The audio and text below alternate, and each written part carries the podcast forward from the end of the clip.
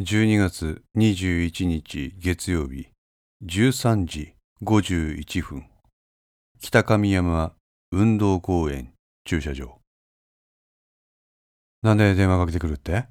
それはお前お宅の理事官さんが帳場のことはお前に聞けっておっしゃってらっしゃったからやばいよ。あ？そんなもん知らないよ。こっちが来てって。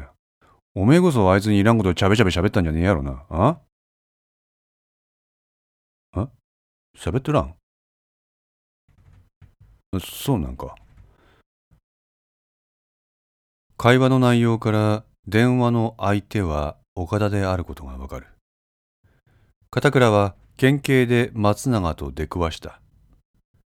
出くわしたというよりも松永が片倉をつけてきたと言った方が表現が適切かもしれない。松永の口から岡田の名前が出たため彼がこちらのことをリークした恐れがあった。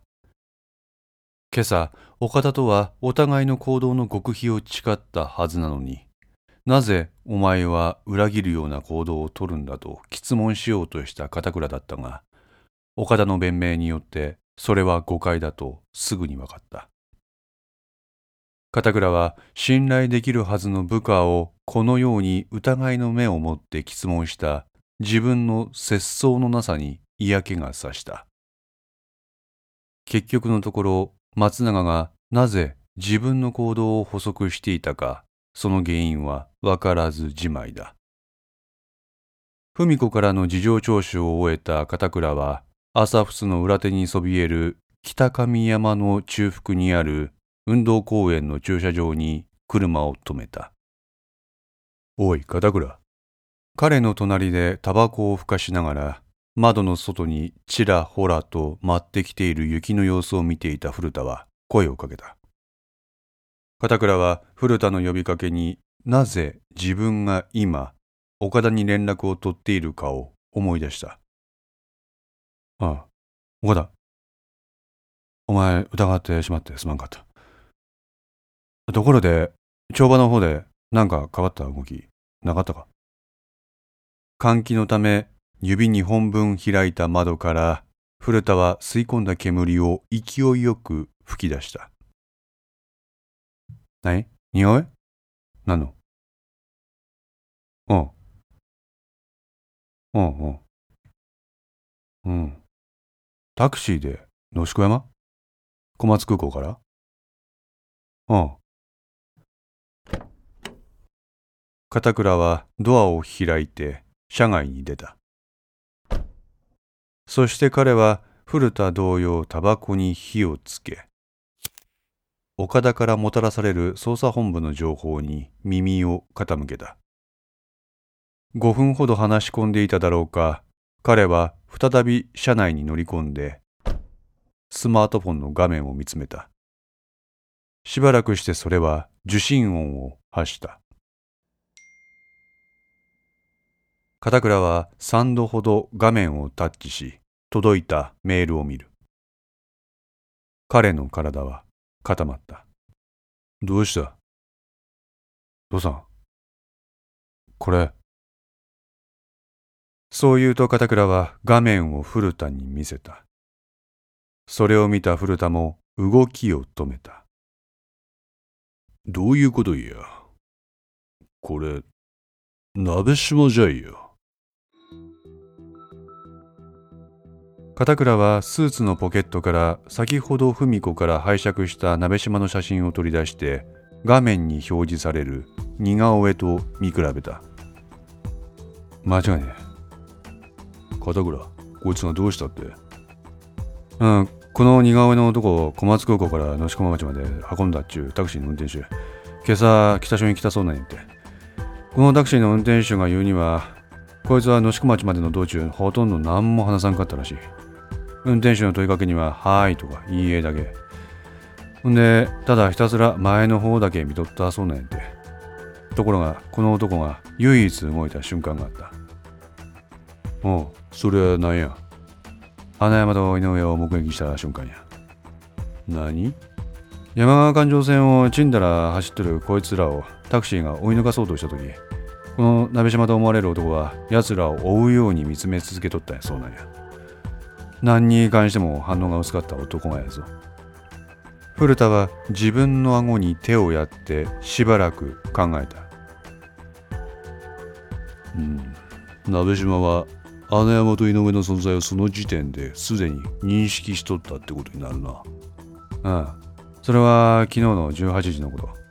そのタクシーはそのまま野宿町まで鍋島運んだ。で降りるときあいつは運転手に5万渡して闇に消えていったそうなんや。5万どえれえかねよな。まあそのチップについては置いとくとして穴山と井上が殺されたのは深夜。18時から深夜までタイムラグがある。となると鍋島はその後事件現場である山小屋で待ち伏せしとったっちゅうことにならんけ。うーん。んなら穴山と井上がなんで山小屋に行ったんかが問題になる。鍋島があいつらを山小屋まで呼び出したか。それとも初めっからあの二人が山小屋に行くことを知っとったかや。そら山小屋に行くのを知っとったやろんや急に夜にあんな偏僻なとこ呼び出されてホイホイ行くだらおらんわいもともとそこに行くなんかの用事あってんろ。父さんこんなこと言うけどそもそも真夜中にあんなとこ行く用事なんかあっかいや。古田は考えた。深夜の山奥に一体何の用事があったというのだ？あおいまさか。ねえあいつらほらレイプしとるやろ意識の。あ意識の交際相手がレイプされた場所が実はそこでんでその因縁の場所に犯人を何かのうまい口実つけて呼び出しておいて鍋島を使って一網打尽に殺した。二人の中で鍋島一式穴山井上がつながった。しかし彼らは間もなく肩を落とすことになる。ついさっきまで2人は文子から6年前の事故に関わる重要参考人は鍋島であることを聞かされていた。その事実を知った意識は鍋島を引きずり出して相応の罰を与えると彼女に誓っていたようだ。そんな彼が鍋島と結託して自身の交際相手をレイプした男らを殺すなんて考えにくい。いやちょっと待て。一式が鍋島を利用して2人を殺してその後に鍋島捕まえようとした。あそう考えられんげ。ほやけどそれが失敗して一式は逃げた。鍋島もその存在が世間的に明るみになるのが不都合な立場やから姿を消した。うーんそりゃどうやろう。そうなると意識がなんで桐本と間宮殺さんといかんげんて。レイプとか6年前の事故に何の関係もねえやつやぞその2人。その線はちょっと薄いんじゃねえか。2人は黙ってしまった。そうこうしているうちに再び片倉の携帯が鳴った。あ岡田や片倉は画面をタッチしてその内容を確認した。